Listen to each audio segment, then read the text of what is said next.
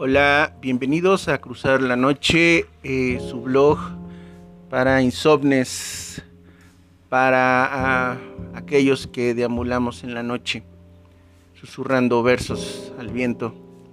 En esta ocasión vamos a variarle un poco al tema, vamos a dejar de un lado la tristeza, la melancolía y vamos a sumergirnos en el erotismo. Algunos dirían que es pornografía, pero eso se los dejo a sus malos pensamientos. Lo que a continuación les leo es esa lujuria que quema y que a veces no queda de otra sino plasmarla en papel, a falta de un cuerpo en el cual pintar. Y dice así, no existe nada más complejo que un beso,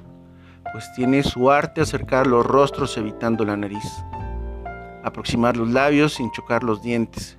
fijar la vista en los ojos propios a través de los ajenos,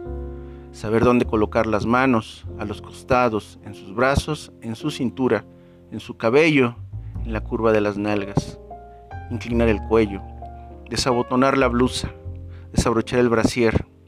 acariciar los senos, morder los pezones con la punta de los dientes, pasando la lengua por la aureola café de su piel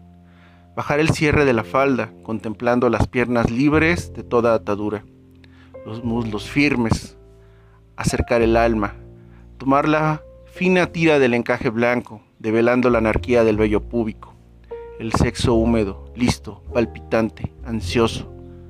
cerrar los ojos, abrir el cielo. Ok, este poema ahora sí que lo pueden o lo deben leer con algo de agua fría a la mano, por si cualquier pensamiento lascivo o erótico empieza a nacer o, a surgir en su mente o se encuentran identificados con él mismo. Cruzar la noche es muchas cosas, principalmente melancolía, nostalgia y tristeza, lo sé, lo sé, pero hubo otras vidas donde no fue así. Entonces, este, más que nada lo de siempre, muchas gracias por escucharnos, por acompañarnos y los invitamos a que nos busquen en el blog de Cruzar la Noche. Muchas gracias y que tengan ardientes sueños.